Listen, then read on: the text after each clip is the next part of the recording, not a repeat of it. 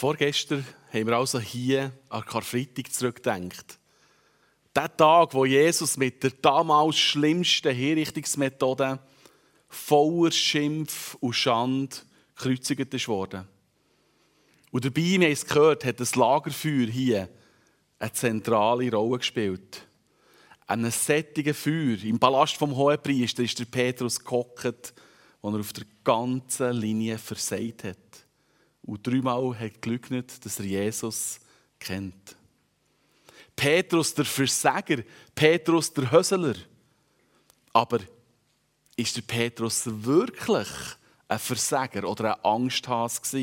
Ja, man könnte es meinen, wenn man die Lagerfeuergeschichte isoliert von seinem Lebenslauf würde hören. Aber der Petrus ist eigentlich überhaupt nicht ein Hösler.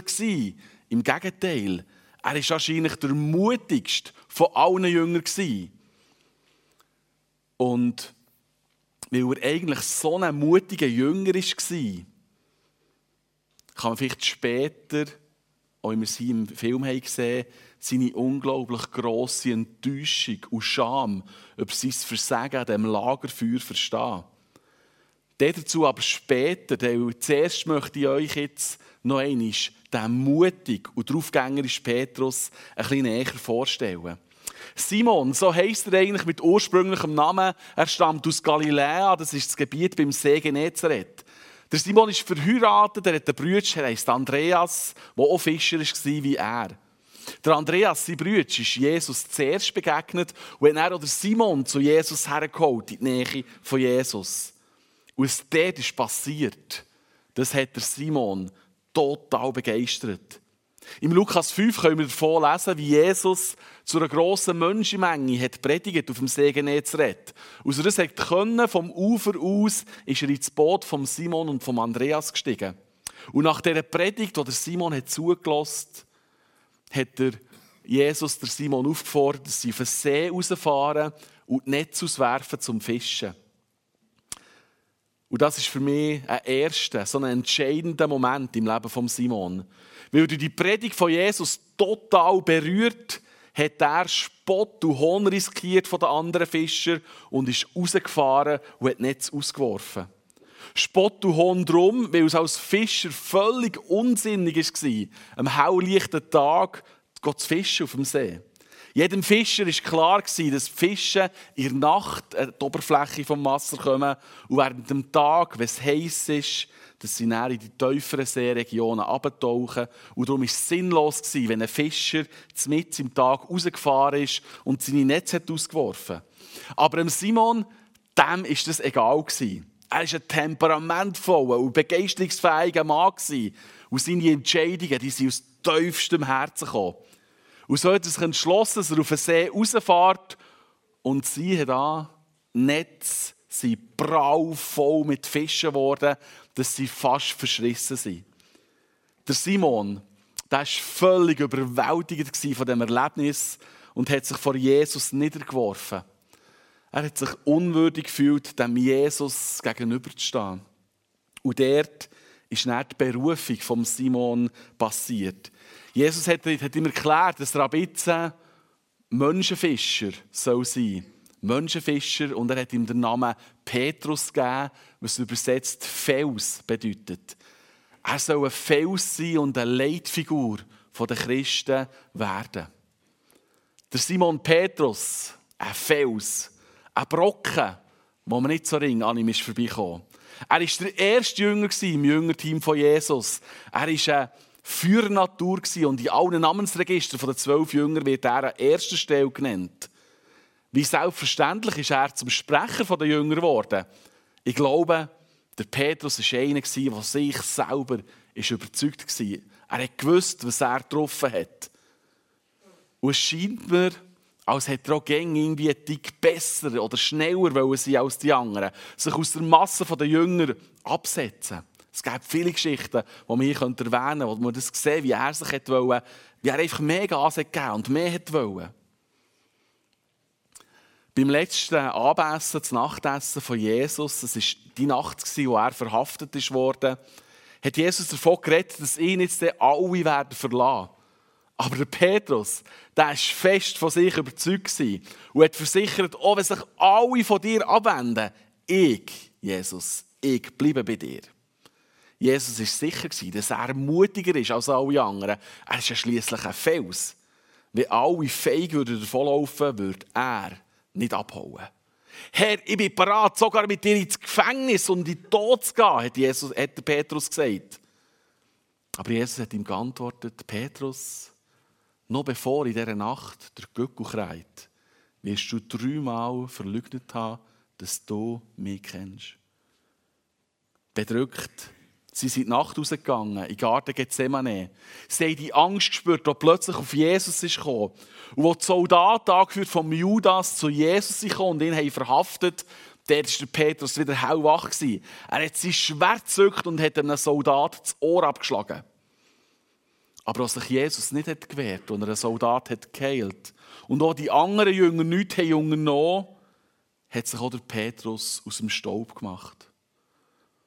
Und er kommt der ultimative Tiefpunkt im Leben von Petrus. Wir haben die Geschichte am Karfreitag gehört.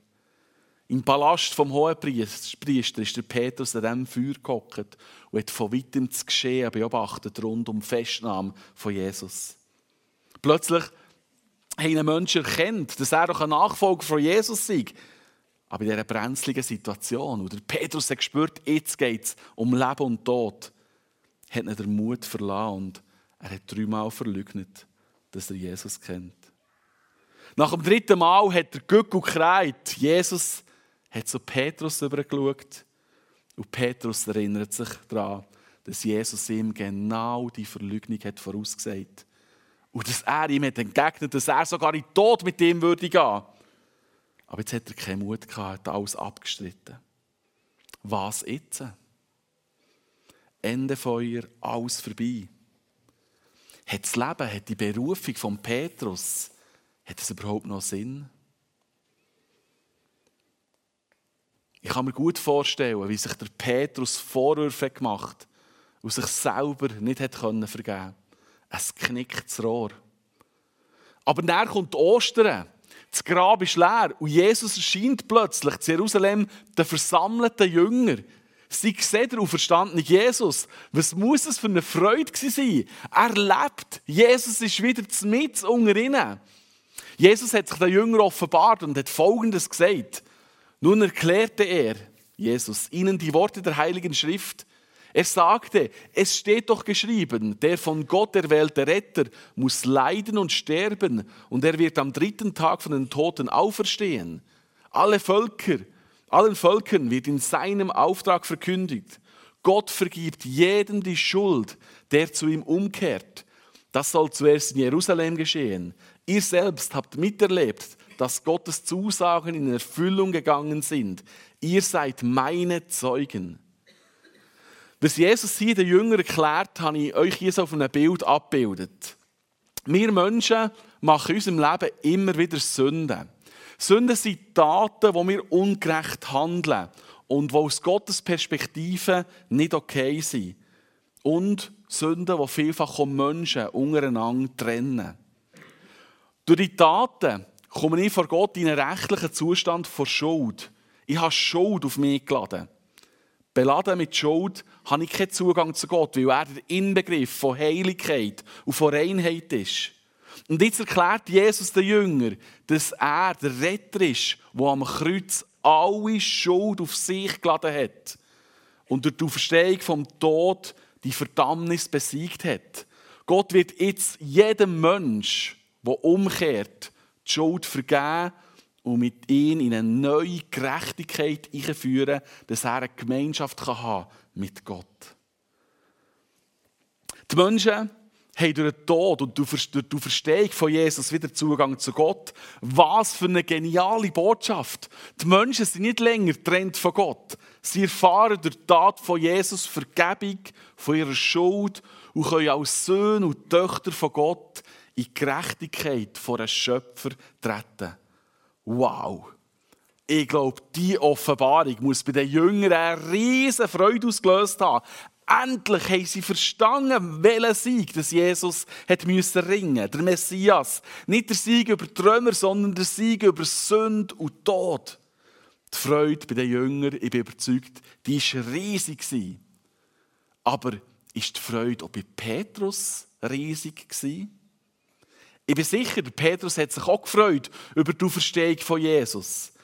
Aber je mehr dass ich die biblischen Texte rund um Passionszeit habe gelesen und mich so gut wie möglich in die Situation versetzt habe, umso mehr habe ich das Gefühl gehabt, dass der Petrus gleich immer noch ganz klein ist.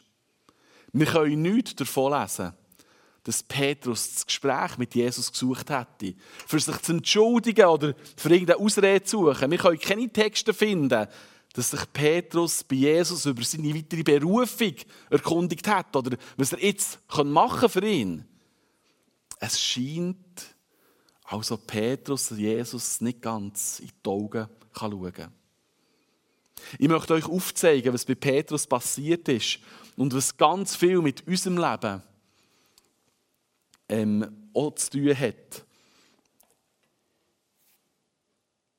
Es ist nämlich etwas passiert, was im Hebräischen, mit dem hebräischen Denken zu tun hat und vielleicht einigen von euch auch bestens bekannt wird vorkommen.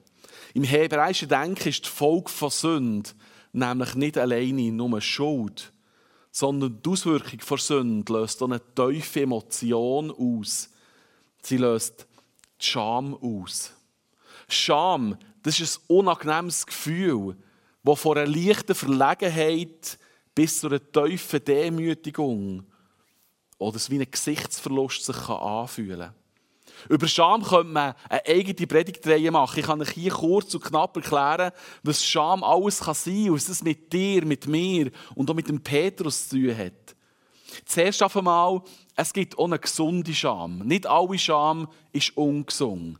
Scham in der richtigen, von der richtigen Art oder in einem gesungenen Maß ist schon ein wichtiger Motor für die Reifung von uns als Menschen.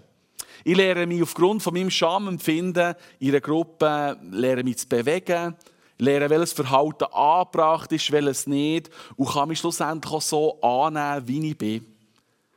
Es gibt aber auch eine ungesunde Scham oder eine kranke Scham.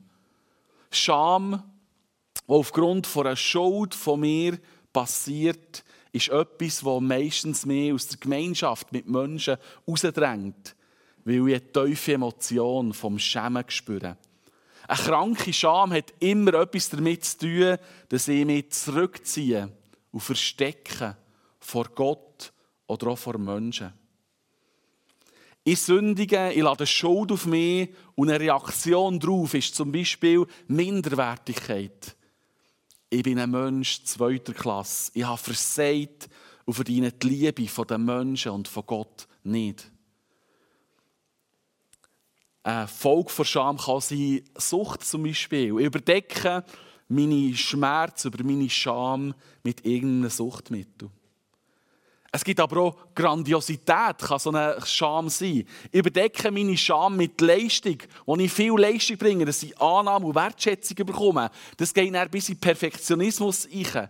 Ich bin besser als die anderen. Mir passieren keine Fehler mehr. Und das lasse ich die anderen auch spüren. Ein Folge von Scham kann Flucht sein.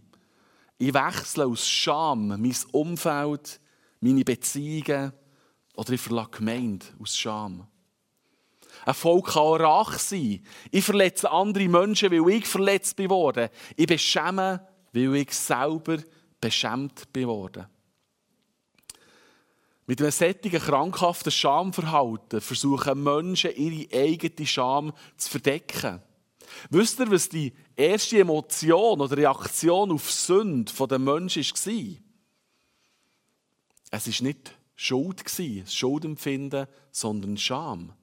Adam und Eva haben entdeckt, dass sie nackt sind und sie haben sich aus Scham Feigenblätter umgebunden. Unsere Reaktionen auf Scham, kranke Reaktionen auf Scham oder auf kranke Scham, sind wie Feigenblätter für unsere eigene Scham zu überdecken. Der Schmerz aus meinem Versagen, die Emotionen aus meinem sündhaften Verhalten.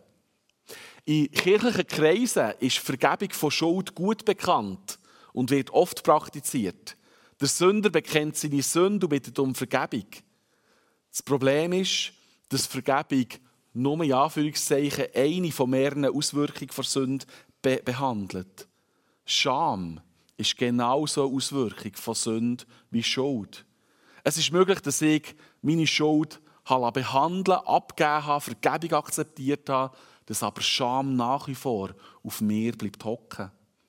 Und so kommt es vor, dass Christen Vergebung empfangen, aber manchmal trotzdem total unfrei vom Scheitern und von Sünde sind. Christen sehen sich als Christen zweiter Klasse, als unwürdig, in der Gemeinde zu gehen, mit Menschen unterwegs zu sein oder einen bestimmten Dienst zu machen. Beim Petrus sehen wir die Scham auch. Er bleibt nach der Auferstehung von Jesus passiv. Anstatt dass er wieder aufsteht, Gas gibt, seine Berufung wieder neu entdeckt, vorwärts geht, bleibt von seiner Berufung nichts mehr anders übrig, als zu fischen. Simon Petrus, Thomas, der Zwilling genannt wurde, Nathanael aus Kana in Galiläa, die beiden Söhne von Zebedäus und zwei andere Jünger waren beim See Genezareth zusammen.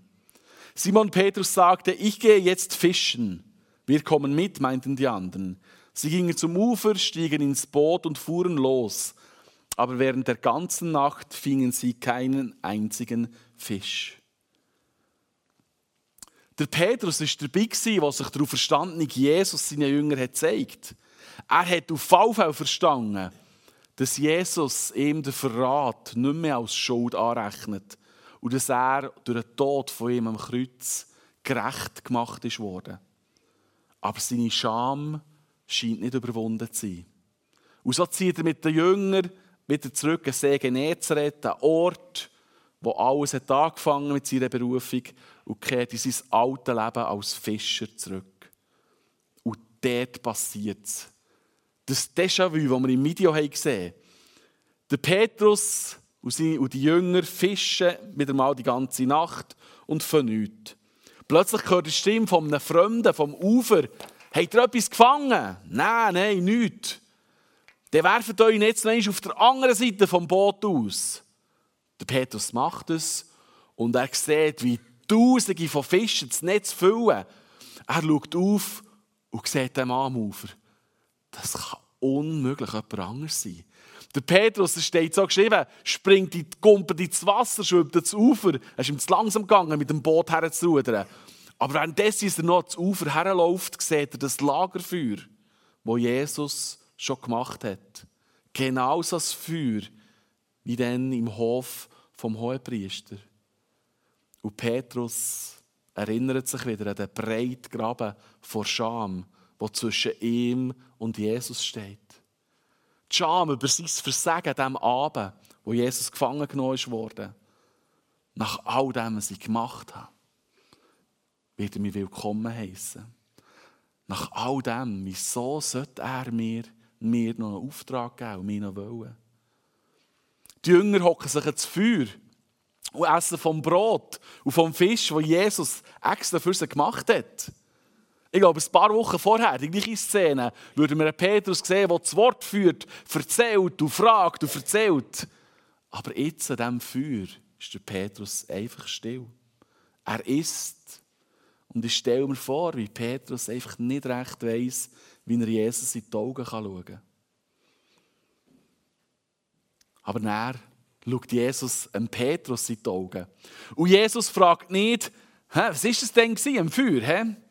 Er erwartet doch keine Entschuldigung. Tut es dir wenigstens leid, Petrus? Habe ich dir das nicht gesagt? Meinst du, das nächste Mal klappt es besser? He? Jesus hat doch nicht gesagt, Petrus, ich warte jetzt, dass du dir arbeitest. Wenn du weiterhin Leiter der Jünger sein musst du jetzt einfach mal bewähren. Wir können die Liste beliebig fortsetzen mit so Erwartungen oder Sachen, die Jesus dem Petrus sagen können. Aber Jesus schaut dem Petrus in die Augen und stellt ihm dreimal die Frage, hast du mich lieb? Das kurze Gespräch zwischen Jesus und dem Petrus an diesem Lagerfeuer am See Genezareth, das ist der Wendepunkt im Leben von Petrus. Keine Vorwürfe von Jesus, sondern nur die Frage, nach seiner Liebe. Durch das dreimalige Fragen merkt der Petrus ganz deutlich, dass sein dreimalige Versagen in der Nacht, als er gefangen genommen wurde, vergeben ist. Und dass ihm auch die Scham über die Schuld jetzt von Jesus weggenommen wird. Jesus schenkt dem Petrus neue Würde und eine neue Ehre. Jesus hat keine Berührungsängste mit dem Versagen oder der Scham von Petrus. Er schaut ihm mit den Augen und bestätigt seinen Auftrag, seine Berufung als Menschenfischer und als Fels der Gemeinde. Ich weiß nicht, ob du dich irgendwo in dieser Schuld, Scham innen selber kennst. Kennst du die Momente, wo du zwar weißt, dass du Vergebung von deiner Schuld empfangen hast, aber deine Scham über all das Elend, oder vielleicht passiert ist, was du vollbracht hast, nicht wegbringst? Freunde, heute ist Ostern. Heute ist der Tag, wo Jesus dir in die Augen schaut und dir möchte sagen, dass er das Problem mit deiner Schuld schon längstens erledigt hat und dass er auch deine Scham, die du vielleicht noch in dir herumdrehst, dass er die Scham in Würde und er möchte verwandeln. Heute ist der Tag, wo du deine Scham, wie der Petrus bei Jesus kannst ablegen in seine Nähe kommst und in ein neues Leben, in eine neue Berufung kannst starten. Gott hat uns dazu berufen, Ostern. Und Ostern bedeutet Versöhnung mit der ganzen Schöpfung und Gott. Dass wir dieses Ostern in die Welt raustragen, indem wir Annahme, Liebe, Frieden und Gerechtigkeit einfach leben und das in die Welt raustragen. Egal wie gross deine eigene Scham auf dir lastet, egal wie schmutzig du dich fühlst, Gott will dir heute deine Scham in Ehr und Würde verwandeln und dir einen Auftrag geben, für ihn unterwegs zu sein. Zudem gibt es eine bekannte Geschichte, die das so eindrücklich aufzeigt, wie Gott das eben macht, wie er uns annimmt und verwandelt. Bei der Geschichte vom verlorenen Sohn, wie wir sie in Lukas 15 lesen können, sieht man das so gut. Ein Vater hat zwei Söhne. Eines Tages verlangt der jüngere Sohn seinen ehrbaren Anteil und ihm mal zusteht. Und mit dieser Geste, dass er das hat verlangt, bevor der Vater gestorben ist, hat er eigentlich so viel ausgesagt in dieser Kultur wie Vater, ich möchte, dass du eigentlich schon längstens unter der Erde bist. Der Vater hat ihm sein Erbanteil gegeben und hat ihn ziehen Der Sohn hat alles Geld verprasst und als eine Hungersnot ist gekommen, hat er sich selber zum Säuhirt verdingen und er hat grossen Hunger gelitten. Wir können lesen, dass er nicht mal vom Säufutter etwas essen durfte. So gross war die Hungersnot. Und dort hat sich der, der, der Sohn besonnen und er hat zu sich selber gesagt, ich will zu meinem Vater gehen und ihm sagen, Vater, ich bin schuldig geworden an Gott und an dir. Sieh mich nicht länger als deinen Sohn an. Ich bin es nicht mehr wert. Lass mich bitte als Arbeiter bei dir bleiben. Der Sohn sieht seine Fehler ein und, und will beim Vater um Vergebung bitten. Aber die Scham über seine Arroganz und die Frechheit, dem Vater wieder tot zu wünschen, hat ihn in eine Minderwertigkeit, in eine Flucht getrieben, dass er es nicht mehr verdient, in die Nähe vom Vater zu kommen. Als Arbeiter würde er aber noch gern bei ihm dienen. Ich glaube, das ist etwas, was vielen Christen manchmal passiert, dass sie Vergebung von Gott in Anspruch nehmen, aber immer noch beschämt sind über ihre Sünden und über das immer wieder Versagen dass sie vielleicht nicht in die Nähe vom Vater im Himmel kommen und sich ihre Scham trennt vor Gott und vor Menschen. Und mit Leistung versuchen er viele Christen ihre Scham zu beseitigen. Wenn ich mich noch mehr anstrenge, keine Fehler mehr mache, dann hat mich der Vater im Himmel sicher wieder lieb. Das ist falsch. Das ist Scham, die in eine Minderwertigkeit, in eine Flucht führt. Weil der Vater der hat bekanntlich Angst reagiert. Sein Vater aber befahl den Knechten, beeilt euch, holt das schönste Gewand im Haus und legt es meinem Sohn um, steckt ihm einen Ring an den Finger und bringt Schuhe für ihn, schlachtet das Mastkalb, wir wollen essen und feiern, denn mein Sohn war tot, jetzt lebt er wieder, er war verloren, jetzt ist er wiedergefunden. Und sie begannen ein fröhliches Fest. Der Vater hat auf den Sohn gewartet. Er hat die Arme aufgetan und hat ihn fest an sich hergedrückt. Er hat das schönste Kleid holen und dem Sohn angezogen. Was ein Zeichen ist, dass er ihm einfach die Scham hat überdecken Er ist nicht auf seine Scham umgeritten und gesagt, ah, du stinkst, jetzt geh einfach mal duschen, vielleicht kannst du dann irgendwo in meine Nähe kommen. Die Scham, die der Sohn hat mit sich herumgetragen hat der Vater mit seinem schönsten Kleid überdeckt und ihm auch wieder gezeigt, hey, hier gehörst du her, in die Kleider gehörst du. Der Vater hat ihm einen Ring Finger legen für sich der Sohn immer wieder an seine neu gewonnene Identität erinnert. Er ist immer noch der Sohn von ihm. Und der Ring soll, soll das symbolisieren. Der Vater liebt ihn, weil er sein Sohn ist und nicht aufgrund von seinen guten oder schlechten Taten. Und der Vater hat ihm Sandalen anlegen Wer zum Haus gehört hat, der hat daheim Sandalen an. Wenn ein Gast ist gekommen, hat er seine Sandalen ausziehen Also die Schuhe oder die Sandalen haben etwas gezeigt, wie man dazugehört oder nicht. Aber Sandalen waren ja mit der Verantwortung verbunden. Wer nämlich zum Haus gehört, der hat auch eine Aufgabe und eine Rolle innerhalb von dem Haus. So geht unser Vater im Himmel mit Scham um. Er hat keine Berührungsängste mit unserer Scham, mit unserem Versagen, unserem selber Verurteilen. Er beschämt dich nicht noch mehr mit Vorwürfen, wenn du zu ihm kommst, sondern er gibt dir eine neue Würde und eine Ehre. Er überdeckt deine Scham mit seinem schönsten Kleid. Er gibt dir einen Ring mit einer neuen Identität und legt dir Schuhe an, verbunden mit einem Auftrag in seinem Reich, in dieser Welt sein Reich zu bauen. Das ist Ostern. Gott ist ein Gott von der zweiten, dritten, vierten und so weiter Chance. Du musst deine Scham nicht ablegen, bevor du in seine Nähe kannst kommen. Alle Scham, alle Minderwertigkeit, alle Ablehnung, alle Erniedrigung hat Jesus am Kreuz getragen und auf sich genommen. Wenn du dich ihm heute zuwendest, so wie der verlorene Sohn umgekehrt ist, dann wird er dir eine neue Identität als sein Kind, als heiliges und gerechtes Kind vom Vater im Himmel schenken. Während das Band jetzt hochkommt und dann noch ein Lied spielt, kannst du mit Gott ins Gespräch kommen.